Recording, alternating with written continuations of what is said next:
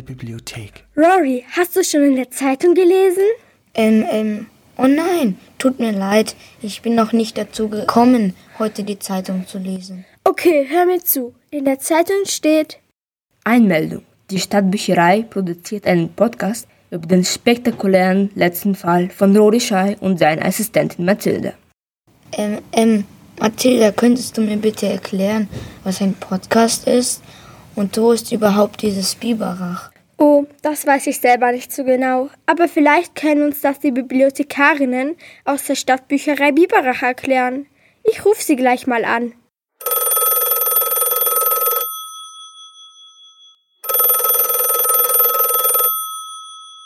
Stadtbücherei Biberach Fülle. Hallo Frau Fülle, hier ist Mathilda, die Assistentin von Rory Shy. Wir haben ein paar Fragen an Sie. Oh, hallo Mathilda. Dann schieß mal los. Also zuerst würde uns interessieren, wo überhaupt Biberach ist. Also, Biberach an der Riss liegt in Baden-Württemberg in Oberschwaben. Das ist zwischen Ulm und dem Bodensee. Rory Shy traut sich nicht zu fragen, aber können Sie uns kurz erklären, was ein Podcast ist? Da leite ich dich mal kurz an meine Kollegin Corona Eggert weiter. Hallo Mathilda. Das Wort Podcast ist Englisch. Es setzt sich zusammen aus iPod, der MP3-Player von Apple, und Broadcast, also Sendung. Ein Podcast ist aber nichts anderes als eine Tondatei, die man über das Internet oder auf dem Computer hören bzw. sehen kann. Der Unterschied zu Radiosendungen besteht darin, dass du die Podcasts hören kannst, wann immer du willst. Vielen Dank für die Erklärung. Rory, jetzt sind wir schon ein kleines bisschen schlauer. Aber was, aber was machen Sie denn eigentlich in diesem Podcast und wie sind Sie auf uns gekommen? Wir sind zwei Bibliothekarinnen und drei begeisterte Bücherfans und haben das tolle Buch über euren ersten Fall von Oliver Schlick gelesen. Rory Schei, der schüchterne Detektiv, ist im Überreuter Verlag erschienen.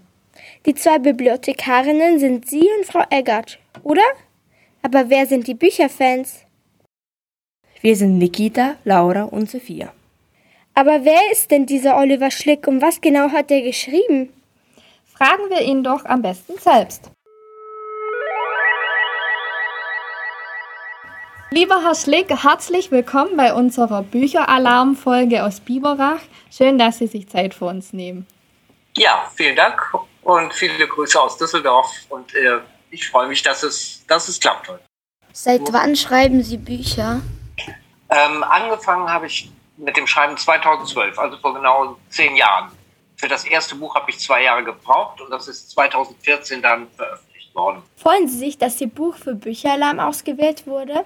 Ja, sehr, weil ich finde, der äh, Bücheralarm-Podcast ist eine ganz tolle Sache. Ich war auch schon mal bei den Leserhäppchen dabei mit Rory Schei und äh, das ist einfach eine super Gelegenheit, mich mit Leserinnen und Lesern auszutauschen. Sonst passiert das ja auch öfter mal bei Lesungen, aber da gab es durch Corona in den letzten beiden Jahren ja nicht so viel. Wie lange haben Sie gebraucht, um dieses Buch zu schreiben? Also für einen Band Rory Schei brauche ich ein halbes Jahr sechs Monate für das eigentliche Schreiben und dann geht es ja zum Verlag und zur Lektorin und dann gibt es eben nochmal Verbesserungen, dann geht das so ein paar Mal hin und her. Das dauert auch nochmal ungefähr zwei Monate. Warum heißt das Buch Rory Schei, wenn es aus Mathildas Sicht ähm, spielt? Ah, sehr gute Frage.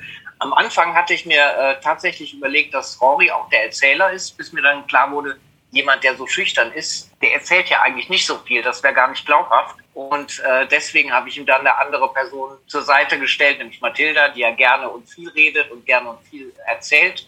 Es hat ja auch so ein bisschen ein Vorbild bei einem klassischen Detektivroman, bei Sherlock Holmes. Da ist es oh. ähnlich. Da heißt es ja auch Sherlock Holmes, aber erzählt werden die Geschichten ja von seinem Freund Dr. Watson. Und äh, Mathilda ist sozusagen der Dr. Watson von Rory. Welche Person im Buch gefällt Ihnen am besten? Das ist schwer zu sagen. Es ändert sich auch manchmal. Aber ich glaube schon, es ist schon Rory, den ich am meisten mag, mit seiner schüchternen Art. Gibt es reale Personen, die Vorbild waren für ihre Charaktere im Buch? Also es ist nicht so, dass es so eins zu eins ist, also dass ich jetzt jemanden kenne, wo ich sage, den habe ich jetzt hundertprozentig im Buch abgebildet, sondern die Personen setzen sich manchmal aus mehreren Personen zusammen, die ich so kenne oder die mir begegnet sind. Die Frau Zeigler zum Beispiel, die ist so ähm, ja, aus drei, vier verschiedenen Personen entstanden, die ich dann auch persönlich kenne. War auch jemand Vorbild für Dr. Harkenrath? Ähm, ja, da ist es tatsächlich konkreter. Als ich Kind war, hatten wir Nachbarn, die hatten einen Cocker Spaniel, der tatsächlich auch sehr ängstlich war und äh, sich immer geflüchtet hat, wenn irgendjemand in seine Nähe kam. Insofern ist das die Person, wo es wirklich ein reales Vorbild gab. Ah, wie witzig. Weil er schon so ein bisschen auch ein Highlight ist im Buch, finde ich zumindest. Ja, ich schreibe auch immer sehr gern die Szenen mit Dr. Herkenrath. Also die gehören dann auch zu meinen Favoriten. Wie viele Bände planen Sie von Rory Schei? Das ist schwer zu sagen. Ich schreibe einfach immer einen Band nach dem nächsten. Gestern bin ich mit dem fünften Band fertig geworden. Ich weiß es nicht. Ich würde noch gerne weiterschreiben. Es kommt ein bisschen darauf an, einfach, ja, ob es immer noch Leserinnen und Leser gibt, die die Geschichten lesen möchten. Dann wird der Verlag natürlich auch weitere Bücher veröffentlichen. Und auch ein bisschen äh, hängt es davon ab, ob ich einfach noch Ideen habe. Wenn ich mal merke, irgendwann jetzt fällt mir nichts mehr ein, dann würde ich auch aufhören. Aber im Moment habe ich noch viele Ideen und noch viel Spaß beim Schreiben und hoffe, dass es noch ein paar Bände gibt. Haben Sie andere Projekte gerade so, also andere Bücher, die Sie auch nebenher schreiben? Ja, ich habe ja jetzt noch ein für kleine Kinder veröffentlicht, als Dr. Mörke durch Zufall den Unsinn erfand, Vorlesebuch. Ich schreibe auch noch für Erwachsene und ich schreibe Toni-Geschichten für Fortuna Düsseldorf. Was heißt das? Fortuna Düsseldorf, Ja? die äh, haben so eine eigene Toni-Figur und äh, veröffentlichen dann noch eigene Toni-Geschichten, die sich immer um äh, Fortuna Düsseldorf drehen. Äh, sprechen Sie das dann auch ein oder machen die das dann selber?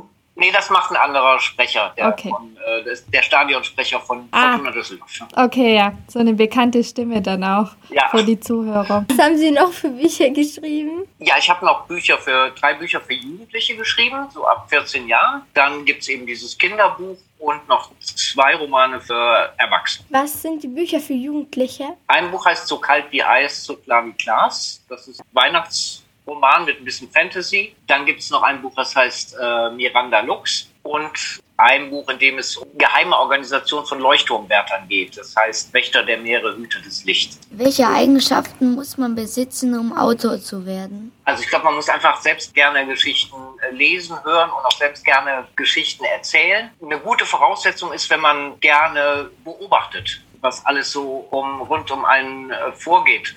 Denn da zieht man dann immer die Inspiration raus für Geschichten. Und eine Eigenschaft, die, glaube ich, auch noch wichtig ist, ist Disziplin. Also, dass man wirklich sich immer wieder hinsetzt und schreibt. Es gibt ja viele Leute, die fangen mal an zu schreiben und dann hören sie nach ein paar Seiten wieder auf. Man muss wirklich immer dranbleiben, auch wenn es mal nicht so gut läuft und dann sagen, morgen wird es wieder besser. Und einfach immer weitermachen. Gibt es dann auch schwierige Momente beim Schreiben? So richtig schwierige Momente hatte ich noch nicht. Also, dass ich mal so da saß und denke, mir fällt jetzt gar nichts mehr ein. Aber es gibt auch mal Tage, da zieht es sich und ist äh, sehr mühsam. Und an anderen Tagen läuft es wie von selbst. Schreiben Sie jeden Tag? Fast jeden Tag. Ich, ich bin ja sozusagen nur im Nebenberuf Autor. Ich arbeite ja noch als äh, Sozialarbeiter und ähm, ja, muss mir das immer einteilen. Aber ich schreibe, versuche jeden Tag mindestens ein paar Stunden zu schreiben und wenn ich frei habe, auch richtig lang, also den ganzen Tag dann. Wie oder wo lassen Sie sich inspirieren? Eigentlich überall. Da gibt es nichts Bestimmtes. Also das kann wirklich alles sein. Das kann ein Mensch sein, den man trifft oder ein Satz, den, den man hört, den irgendwo jemand sagt. Aber auch durch Gemälde, durch Musik ganz viel, bestimmte Lieder. Äh, Natürlich auch durch Bücher anderer Autoren und Autorinnen, durch Serien, ja, durch alles Mögliche. Und der Satz, den ähm, Charlotte Rohre geschenkt hat, auch sowas, was Sie so mitbekommen haben? Da, darauf bin ich gestoßen. Äh, Du meinst den Satz mit dem äh, Schüchternheit ist eine Form der Höflichkeit. Auf den Satz bin ich gestoßen, als ich so, als ich angefangen habe zu schreiben und ganz viel über Schüchternheit recherchiert habe. Den Satz hat tatsächlich jemand gesagt, nämlich Christina von Schweden, eine frühere schwedische Königin. Und den habe ich dann geklaut sozusagen und in Charlotte Sprudel zugeordnet. Schreibt man eigentlich ein Buch? Ich glaube, da geht jeder ähm, anders ran. Und bei mir ist es auch nicht immer gleich. Am Anfang ist es so, dass der Verlag, der hätte immer gerne ein Exposé. Das ist so eine Art Inhaltsangabe, drei oder vier Seiten, in denen eben steht, worum es in dem Buch geht. Die schreibe ich immer zuerst, dann weiß ich, wie es anfängt und worum es geht und auch wie es aufhört, so ganz grob. Und dann fange ich an zu schreiben und alles, was eben zwischen Anfang und Schluss passiert, das ergibt sich dann meist während des Schreibens noch. Da habe ich nie so einen ganz festen Plan. Verselbstständigen sich Ihre Figuren manchmal? Ja, das passiert ziemlich häufig sogar. Man hat eine Vorstellung von einer Person und denkt, die ist so und so. Und während des Schreibens passiert es dann plötzlich, dass das in eine ganz andere Richtung geht, weil die Person wirklich eine eigene Persönlichkeit entwickelt. Waren Sie gut in Deutsch in der Schule? Ja, Deutsch war ich gut und auch sonst in Sprachen, Englisch, Französisch und Geschichte. Dafür war ich in Biologie und Physik nur mittelgut und in Mathe eine totale Vollniete. In welchem Buch werden Sie selber gerne eine Rolle spielen? Also in eigentlich in ganz vielen Büchern, aber wenn du mich jetzt nach einem fragst, dann würde ich bestimmt auch gerne in, in einem Harry Potter Buch dabei sein. Vielleicht als Professor für schüchterne Magie, vielleicht gibt es ja sowas. Wir danken Ihnen ganz herzlich für das Interview. Ja, vielen Dank, gebe ich zurück. Hat sehr viel Spaß gemacht. Rory, kannst du dich noch an unseren ersten Fall erinnern? Ähm, oh, Mathilda, das ist schon so lange her, aber ähm, vielleicht könnten uns die Bücherfans aus Biberach weiterhelfen. Natürlich nur, wenn es ihnen keine Umstände macht. Hori Schei ist ein ungewöhnlicher Detektiv. Zu schüchtern, um mit Informanten zu sprechen, zu höflich, um Verdächtige zu verhören, und das Befragen von Zeugen ist ihm sehr unangenehm. Aber dank seiner hochgeheimen, sehr speziellen Ermittlungsmethode löst er die kniffligsten Fälle. Mit Hilfe seiner quirligen zwölfjährigen Assistentin Mathilda versucht er in seinem ersten Fall die verschwundene Perle der Millione Millionenerbin Charlotte wiederzufinden. Das originelle und absolut liebenswerte Detektivduo ermittelt in einem außergewöhnlichen Krimi spannend und überaus witzig.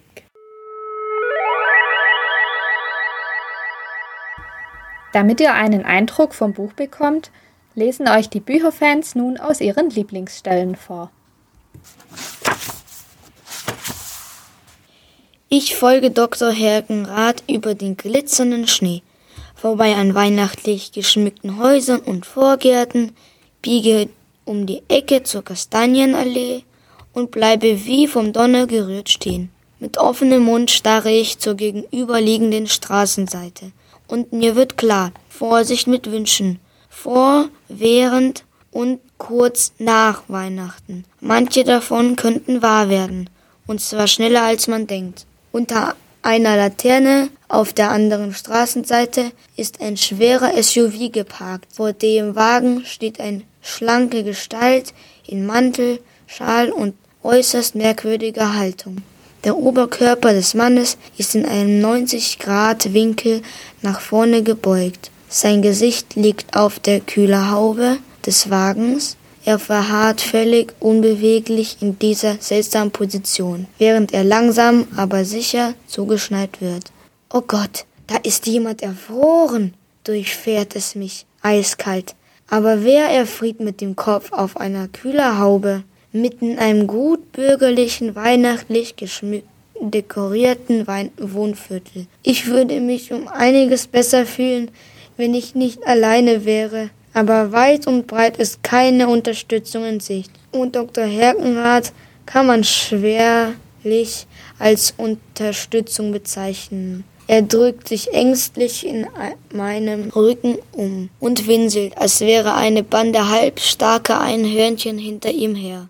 Hallo, brauchen Sie Hilfe? frage ich, während ich mich mit zögerlichen Schritten auf den SUV zubewege. Ah, oh, macht der Mann, ohne den Kopf zu heben. Er lebt. Ich atme erleichtert auf, beuge mich vorsichtig zu ihm vor und bekomme beinahe einen Herzschlag. Oh mein Gott, oh mein Gott, oh mein Gott, entfährt es mich in einem schrillen, hohen Tonfall, von dem ich bisher nicht mal wusste, dass ich über ihn verfüge. Rory Shy! kreische ich. Sie sind Rory Shy! Ich bin so im wild gewordenen Fan Fanmodus, dass ich reflexartig mein Smartphone aus der Tasche ziehe, um ein Selfie mit ihm zu machen, bevor mir durch den Kopf schießt, dass das wohl reichlich unangebracht wäre. Erstens wird niemand gerne fotografiert, wenn sein Gesicht auf einem Autokühler liegt. Zweitens wird Rory shy dann denken, ich wäre nur irgendeine übergeschnappte Fan was ich meinen Gekreische nach zu urteilen auch bin. Aber eben nicht nur. Ich finde, wir sind eher sowas wie Kollegen. Auch wenn er eine Berühmtheit ist und ich nur eine unbekannte Amateurdetektivin, dann benimm dich auch wie eine Detektivin. Reiß dich zusammen, Mathilda, rufe ich mich zur Ordnung. Auf den zweiten Blick war klar, wo Rorys Problem und wieso sein Kopf auf dem Kühler liegt, er ist mit der Zunge an der Kühlerhaube festgefroren. Wie ist das denn passiert? frage ich. Ah, eh, äh, presst er angestrengt hervor. Sieht so aus, als bräuchten sie Hilfe. Wey, jai, wey, jai, äh, ah, so wird das nix, befinde und ich und drücke ihm mein Smartphone in die Hand. Hier schreiben Sie auf. Er tippt eine gefühlte Ewigkeit auf dem Display rum, weil es natürlich nicht einfach ist, einen Text einzugeben, wenn man mit der Zunge an einer Kühlerhaube klebt, aber auch weil er einen elendlangen Aufsatz verfasst. Es ist mir äußerst unangenehm, Ihnen Umstände bereiten zu müssen, lese ich, als er mir das Smartphone endlich zurückgibt. Und keinesfalls möchte ich Ihre Pläne für den heutigen Abend durcheinander bringen aber ich bin bedauerlicherweise in der peinlichen Situation, Sie um Ihre Hilfe bitten zu müssen. Meine Lage ist heikel. Der Besitzer des SUV wohnt in dem Haus direkt hinter uns. Er ist ein sehr aufbrausender Mensch. Und sollte er aus der Haustür treten und mich hier sehen, was praktisch jeden Moment geschehen kann, wird mir dieser Mann höchstwahrscheinlich körperliche Gewalt antun. Es wäre hilfreich, wenn Sie eine Möglichkeit sähen, mich aus dieser misslichen Lage zu befreien. Ich möchte Sie aber keinesfalls unter Druck setzen. Und wenn Sie etwas Dringendes vorhaben, habe ich dafür natürlich vollstes Verständnis. Mit freundlichen Grüßen, Rory Shy. Körperliche Gewalt? entfährt es mir erschrocken und ich blicke ängstlich zum Haus. Hinter einem Fenster im Erdgeschoss läuft ein grob aussehender, glatzköpfiger Kerl auf und ab und telefoniert. Eilig wende ich mich dem Detektiv zu und sage, ich heiße Mathilda Bond und bin zwölf und Sie müssen mich nicht siezen. Und natürlich helfe ich Ihnen. Aber wie? Soll ich Sie an den Schultern fassen und mal mit einem kräftigen Ruck ziehen? Wie bei einem Pflaster? Au, ey, ey, ah, protestiert Rory und schüttelt panisch den Kopf. So panisch man den Kopf eben schütteln kann, wenn man mit der Zunge an einer Kühlerhaube hängt. Dann macht er mir Zeichen, ihm noch einmal das Smartphone zu geben. Fassen Sie sich um Himmels willen kurz, flüstere ich und werfe einen sorgenvollen Blick zu dem Haus. Heißes Wasser, gibt Rory ein. Okay, ich besorge welches, sage ich. Ich mache es so fix wie es geht, aber ein paar Minuten brauche ich. Keine Sorge. Ich lasse Ihnen Dr. Herkenrath hier. Der beißt alles weg, was sich in böser Absicht nähert. Dr. Herkenrath wird beim geringsten Anzeichen von Gefahr das Weite suchen. Aber mit dieser traurigen Wahrheit muss ich Rory ja nicht beunruhigen. Verstanden? Du bleibst hier und bewegst dich nicht vom Fleck kommandiere ich. Oh eh, macht Rory. Nicht Sie, seufze ich. Ich hab Dr. Harkenrath gemeint. Sie können sich doch gar nicht von der Stelle rühren. Bis gleich. Und damit stürze ich davon. Von dem SUV bis zu unserem Haus sind es gute 200 Meter. Trotz des Schnees schaffe ich die Strecke in Rekordzeit, schlittere in die Einfahrt und sprinte die Stufen zur Haustür hoch. Was ist denn mit dir los? Fragt Frau Zeigler mit misstrauischem Blick, während ich keuchend in die Küche stürme und den Wasserkocher anwerfe. Und wo ist der Hund? Dr. Hakenrath ist noch draußen, antworte ich und versuche zu Atem zu kommen. Caroline passt auf ihn auf. Hab sie zufällig getroffen. Wir gehen noch ein bisschen spazieren. Caroline gibt es genauso wenig wie Susanne und das Fitti Fit. Sie ist meine erfundene Freundin. Ich habe sie mir extra für Frau Zeigler ausgedacht. Caroline kommt immer dann zum Einsatz, wenn ich was vorhabe, von dem Frau Zeigler nichts wissen muss. Und dass ich gerade dem schüchternen Detektiv begegnet und mitten in einen Kriminalfall geraten bin, muss sie definitiv nicht wissen. Sie würde mich vor Angst und Sorge nicht mehr aus dem Haus lassen. Das Beste an meiner erfundenen Freundin Caroline ist, dass sie und ihre ebenso erfundenen Eltern in einer erfundenen Sekte sind, die Computer, Handy und Telefon für Teufelszeug hält, weswegen sie nichts dergleichen besitzen. Was es Frau Zeigler unmöglich macht, dort anzurufen und herauszufinden, ob ich wirklich bei Caroline bin. Hatten wir nicht irgendwo eine Thermoskanne? frage ich, während ich eine Schranktür nach der anderen aufreiße. Hier, sagt Frau Zeigler, greift zielgerichtet in ein Schrankfach und überreicht mir die Kanne. Das Wasser kocht. Hastig fülle ich es um. Kannst du mir mal verraten, wofür du und Caroline heißes Wasser braucht? fragt Frau Zeigler argwöhnisch. Zum Trinken natürlich. Also zum Aufwärmen, wenn uns beim Spazierengehen kalt wird. Ja, aber heißes Wasser? sagt Frau Zeigler mit verwundertem Blick. Soll ich euch nicht besser einen Tee machen? Oder einen Kakao? Nein, nein, wehre ich hastig ab. Carolines Glaube verbietet es ihr, Tee oder Kakao zu trinken. Im Ernst? Frau Zeigler schüttelt fassungslos den Kopf. Was sich die Leute alles ausdenken, um sich das Leben schwer zu machen? Bis später. Ich haste, die Thermoskanne in der Hand zur Tür und bin schon beinahe draußen, als sie mir nachruft. Denk dran, spätestens um acht bist du zu Hause und stell keinen Blödsinn an. Ich war nicht länger als zehn Minuten unterwegs, aber auf Rorys Rücken und seinem Hinterkopf türmt sich mittlerweile eine zentimeterdicke Schneeschicht. Dr. Harkenrath hat sich tatsächlich nicht von der Stelle gerührt und bald fröhlich, als er mich erblickt. Aus, mache ich und werfe einen schnellen Blick zu dem Haus, wo der Glatzkopf noch immer telefonierend durchs Zimmer läuft.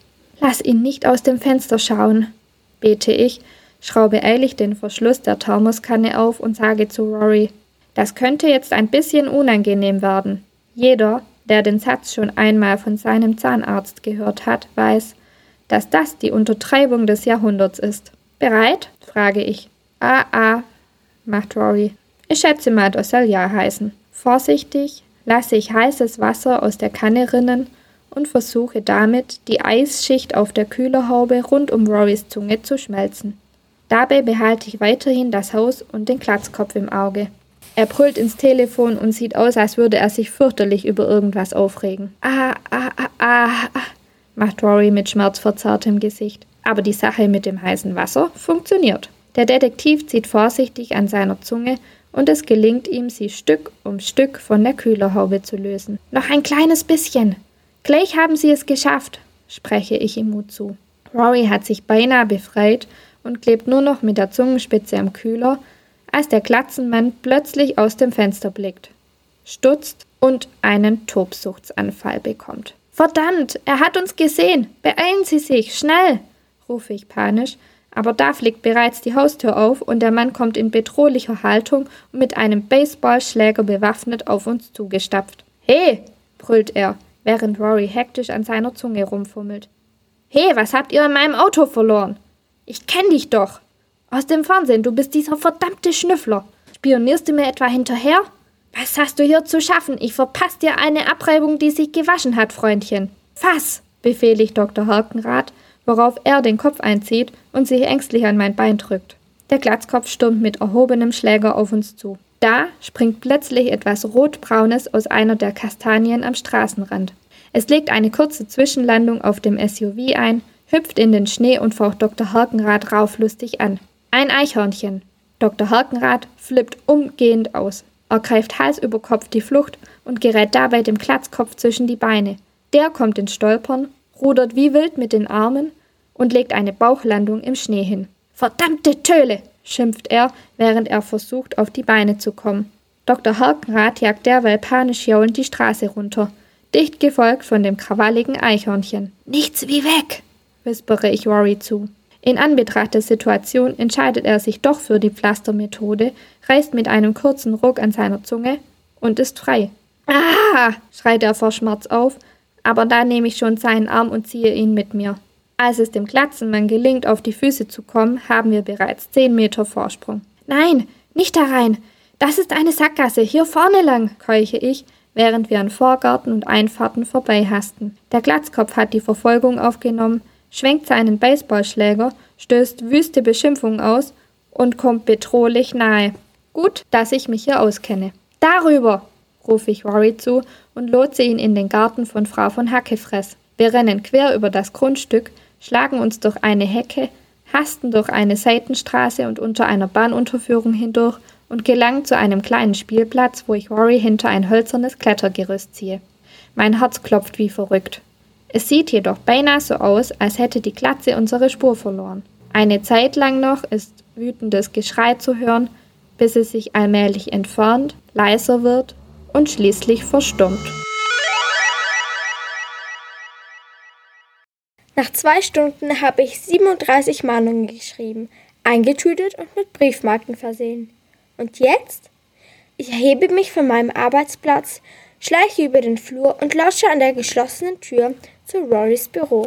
Kein Laut zu hören. Was tut er da drin? Papa und Mama legen Wert auf gute Manieren. Ich ebenso. Aber wenn man neugierig ist, darf man die guten Manieren auch mal kurz hinten anstellen. Ich klopfe und reiße, ohne eine Antwort abzuwarten, die Tür auf. Soll ich die morgen zur Post? Bei dem, was ich sehe, verschlägt es mir mitten im Satz die Sprache. Roddy sitzt in einem abgewetzten Sessel, hält einen Toaster in den Händen und leckt ihn andächtig ab. Äh, alles in Ordnung bei Ihnen? sage ich völlig perplex. Rory wird rot bis unter die Haarwurzeln, stellt den Toaster hastig zur Seite und stammelt. Ähm, äh, ja, ich, ich, ich, ich habe nur gerade zur Post. Ja, das ist eine gute Idee. Mit offenem Mund blicke ich mich in dem Büro um, wenn man den Raum denn so bezeichnen möchte. Denn es gibt weder Kopierer noch Computer, noch irgendwelche Aktenordner, noch sonst irgendwas, das man normalerweise in einem Büro erwartet. So ordentlich und aufgeräumt Rorys Küche ist, hier herrscht vollkommenes Chaos. Der Boden ist dermaßen mit Krempel vollgestellt, dass man kaum auftreten kann. Ein Christbaumständer, ein Globus, eine Popcornmaschine, eine Stehlampe ohne Schirm, eine Schaufensterpuppe ohne Unterleib, ein Hüpfball, zwei hässliche Bronzestatuen, ein Dreirad mit rostigem Lenker, eine Vase mit chinesischen Schriftzeichen und so weiter. An den Wänden stehen deckenhohe Regale, die ebenfalls mit Krimskrams vollgestopft sind. Zwei Salatschleudern, ein ausgestopfter Papagei, ein Stethoskop, eine Sammlung von Karnevalsorden, mehrere Kuckucksuhren, ein Fondue-Set, ein eigenbesetztes Aquarium. Was ist das? Rorys privater Trödelmarkt? Und warum in aller Welt leckt er Elektrogeräte ab? Kann es sein, dass ich eine heftige Halluzination hatte? frage ich. Oder haben Sie gerade eben an einem Toaster? Das schrille Klingeln eines Telefons unterbricht mich. Rory zuckt zusammen, dann schnellt er aus dem Sessel und wühlt in einem Stapel alter Armeedecken herum, unter dem er einen altertümlichen Telefonapparat zutage fördert. Mit bittendem Blick sieht er mich an und stottert. Ich, ähm, telefoniere so ungern. Könntest du vielleicht? Detektivagentur Rorischei. Sie sprechen mit Mathilda Bond. Was kann ich für Sie tun? Melde ich mich und finde, dass ich dabei ungemein professionell klinge. Aber aus dem Hörer dringt nur Schweigen. Hallo, sage ich. Ein verlegenes Hüsteln. Dann ist eine leise Frauenstimme zu hören. Ähm, hallo, hier spricht Charlotte Sprudel. Ist, ist Rory vielleicht da? Ich lege die Hand auf die Sprechmuschel und flüstere Rory zu. Eine Charlotte Sprudel will Sie sprechen. Die Wirkung ist verblüffend. Innerhalb von drei Sekunden wechselt Rorys Gesicht fünfmal die Farbe. Von knallrot zu kalkweiß und wieder zurück. Wie auf Koffein. Worum geht es denn? frage ich den Hörer. Ich, ich brauche Rorys Hilfe. Dringend, wispert es mir entgegen. Sie braucht Ihre Hilfe, gebe ich wortgetreu weiter. Dringend. Der Detektiv schluckt, dann bedeutet er mir, ihm das Telefon zu geben. Ähm, hallo, Charlotte?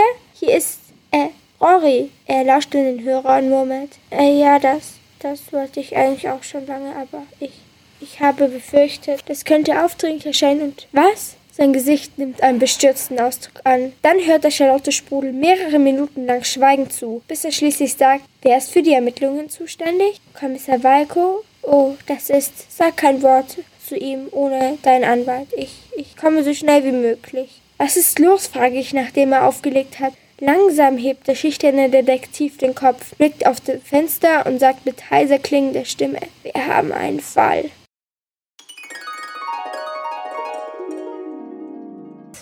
Und wer ist jetzt diese Charlotte Sprudel? Rode schafft es diesmal tatsächlich, sich hüsteln und räuspern zu verkneifen. Der Sprudelfamilie hat über mehrere Generationen hinweg ein großes Firmenimperium gehört, bis Charlottes Vater alles verkauft hat. Für eine unfassbare Summe. Sie meinen mehrere Millionen? frage ich. Oh nein, der Detektiv schüttelt lächelnd den Kopf. Wir sprechen nicht von Millionen, sondern von Milliarden. Charlottes Eltern sind vor vier Jahren bei einem Bootsunglück ums Leben gekommen und sie hat das riesige Vermögen geerbt. Sie engagiert sich sehr für wohltätige Zwecke, aber mehr im Stillen. Charlotte steht nicht gerne im Mittelpunkt. Die ist sehr äh, schüchtern, so wie Sie, frage ich. Ähm, ja, bestätigt Rohre und lächelt verlegen. Und warum braucht sie Hilfe? Es gibt eine äußerst wertvolle Perle, die seit Generationen im Besitz der Familie Sprudel ist und auch Sprudelperle heißt. Charlotte hat sich entschlossen, sie für einen wohltätigen Zweck versteigen zu lassen. Aber nun ist die Perle verschwunden und die Polizei scheint zu glauben, dass Charlotte für ihr Verschwinden verantwortlich ist. Warum sollte sie ihre eigene Perle stellen? frage ich verwundert. Um die Versicherung zu betrügen antwortet Rory. Die Perle hat einen Wert von 4 Millionen Euro und ist für eine hohe Summe versichert. Aber dieser Verdacht ist doch völlig lächerlich. Charlotte besitzt Milliarden. Sie hat schließlich keinen Grund für 4 Millionen einen Versicherungsbetrug zu begehen. Außerdem weiß jeder, der sie kennt, dass sie so etwas niemals tun würde. Der schüchterne Detektiv läuft vor stillen Empörung dunkelrot an. Und woher kennen Sie Charlotte Sprudel? hake ich nach. Ich, äh, bin ihr nur ein einziges Mal begegnet, vor zwei Jahren, als ich im Fall des grünen Turban einen Verdächtigen observieren musste. Der ging zu einer Wohltätigkeitsveranstaltung, dort habe ich Charlotte kennengelernt. Der schüchterne Detektiv lächelt versonnen und blickt verträumt aus dem Fenster. Der Zettel ist von ihr, wird mir blitzartig klar. Der Zettel, der an rotes Kühlschrank hängt. Schüchternheit ist eine Form der Aufrichtigkeit. C. S. Charlotte Sprudel. Na klar, wenn eine Frau einem Mann eine Botschaft auf einen Notizzettel schreibt und er diesen Zettel an seinen Kühlschrank bindet und außerdem rot anläuft, sobald der Name dieser Frau fällt, legt es die Vermutung nahe, dass er... Kann es sein, dass sie ziemlich verknallt sind in diese Charlotte Sprudel? sage ich grinsend und blicke den Detektiv herausfordernd an. Nein, nein, nein, fährt er erschrocken ab und wird zur Abwechslung mal blass statt rot. Das wäre doch, man kann doch nicht in eine Frau verliebt sein, die man nur einmal getroffen hat. Es wäre doch völlig, es war nur so, dass ein, ein feines Lächeln spielte sich um Boris Lippen. Es war so einfach, mit ihr zu reden. Meistens finde ich es anstrengend, mit unbekannten Menschen zu sprechen. Aber mit ihr fiel es mir ganz leicht. Ich mochte es sehr. Es war schön. Bei dieser Unterhaltung wäre ich zu gerne Mäuschen gewesen, wenn Charlotte Sprudel auch nur halb so schüchtern ist wie Rory. Dürfte der Großteil ihres Gesprächs aus unzähligen Ems und es bestanden haben. Aber so schwärmerisch, wie er davon erzählt, ist die Sache völlig klar. Sie sind in Charlotte Sprudel verknallt, verkündige ich. Aber sowas von offensichtlich. Ich, ich bin nicht verknallt. Ich finde Charlotte einfach nur sehr nett. Nur schüttelt Rory und knibbelt nervös an seine Nagelhaut. Nur sehr nett. Schon klar, sage ich und muss angesichts seiner Verlegenheit kichern. Ich kann es kaum erwarten, die Dame kennenzulernen.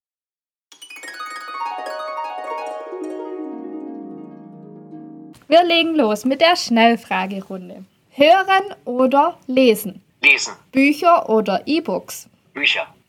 Katze oder Hund? Katze. Auto oder Fahrrad? Fahrrad. Schokoladen oder Zitroneneis? Schokolade. Okay.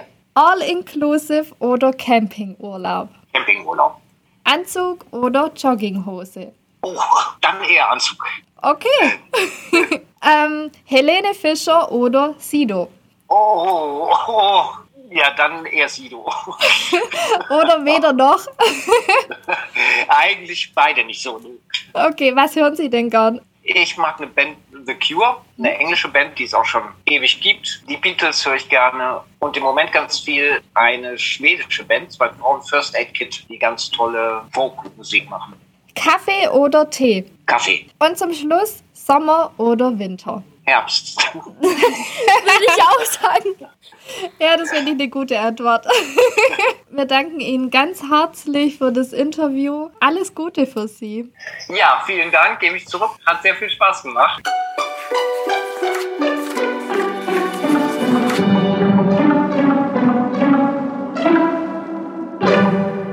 Wir hoffen, dass wir euch für das Buch begeistern konnten.